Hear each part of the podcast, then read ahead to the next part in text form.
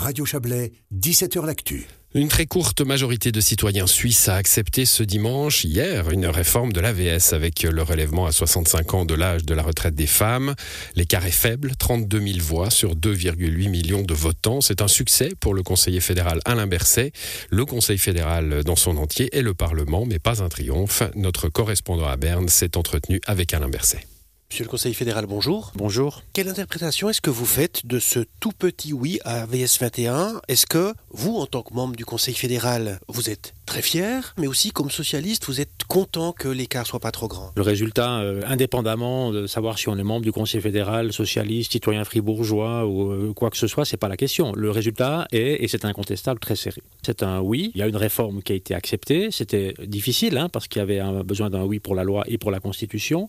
Et le fait que très serré, bien, je crois qu'on doit l'interpréter avec beaucoup de modestie, beaucoup de prudence sur ce que cela signifie pour les réformes dans le domaine de la prévoyance. Et en particulier, moi, je ne peux pas m'empêcher de lire dans ce résultat un avertissement pour la réforme du deuxième pilier. Nous savons toutes et tous que c'est dans le deuxième pilier qu'il y a le plus de difficultés à résoudre. C'est dans le deuxième pilier que les femmes sont prétéritées euh, parce qu'elles travaillent plus souvent que les hommes à temps partiel ou parce que les salaires sont parfois plus faibles. Et le signal aujourd'hui est clair. Il y a une disponibilité de la population à faire des réformes mais c'est clair aussi, quand c'est tellement serré, alors maintenant il faut une bonne réforme du deuxième pilier, sinon c'est terminé. Et c'est quoi une bonne réforme du deuxième pilier? C'est aussi une réforme qui doit euh, garantir une compensation à la baisse du taux de conversion, parce qu'à la fin, il faut que les rentes en francs et en centimes correspondent à ce que doit promettre le système. Et donc cette réforme du deuxième pilier, dans le sens de ce qu'a proposé le Conseil fédéral, doit être juste, stable, permettre d'améliorer cette situation, de régler les problèmes et de garantir des rentes en francs et en centimes qui ne diminuent pas. Est-ce que ce résultat très serré, c'est aussi couper l'herbe sous les pieds du une autre initiative qui voudrait de fait faire augmenter l'âge de la retraite pour toutes et tous? Si on voit la difficulté qu'il y a et l'engagement qu'il a fallu pour faire passer une réforme très modeste du premier pilier, même si évidemment pour les personnes concernées, les femmes concernées, une année de plus, c'est pas si modeste que ça, c'est beaucoup demandé, mais il y a des compensations qui sont également prévues.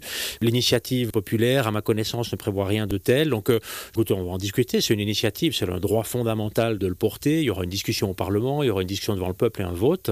Mais enfin, 50,5% pour une réforme modeste, laisse penser, sans prendre trop de risques, que ce serait assez compliqué d'aller plus loin sans expliquer euh, pourquoi et sans avoir euh, notamment une très bonne réforme du deuxième pilier sous. Certains diront évidemment que c'est un dimanche noir pour les femmes. Quelle appréciation vous faites? Est-ce qu'il est noir ou finalement violet? Est-ce qu'il y a des perspectives intéressantes qui s'ouvrent pour les femmes? Moi, je crois surtout que la stabilité financière du premier pilier est dans l'intérêt de tout le monde, et notamment des femmes évidemment, puisqu'elles sont souvent plus nombreuses que les hommes à devoir vivre sur une rente du premier pilier.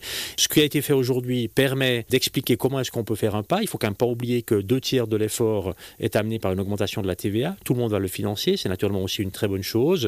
Et puis, je crois aussi que, euh, dans le fond, les revendications euh, qui concernent l'égalité salariale, les revendications qui concernent une bonne réforme du deuxième pilier ont plutôt maintenant du vent dans les voiles. Euh, ce qui a été promis sur les autres domaines puisse aussi arriver. Donc, je pense que c'est un élément qui permet de faire progresser aussi les réflexions politiques et puis qui doit nous permettre, durant les prochaines années, de, oui, de régler les problèmes que j'ai mentionnés tout à l'heure. Vous concernant, ça fait 25, même 27 ans, puisque le vote date de 95, qu'on n'avait pas pu réformer l'AVS. Est-ce que vous en êtes fier Est-ce que ça élimine aussi un petit peu les, chicanes qui vous ont été faites durant l'été? Vous savez, j'ai toujours prétendu que comme membre du Conseil fédéral, on n'est pas là comme individu à, montrer les biceps pour réussir une réforme ou bien à devoir souffrir tout seul lorsqu'un vote est perdu. On est une équipe, vraiment. On est à 7, et puis ensuite il y a un débat qui se passe au Parlement, euh, les deux chambres travaillent, et puis moi j'ai porté l'avis du Conseil fédéral durant cette euh, discussion. Euh, donc euh, on ne gagne ou on ne perd qu'en équipe.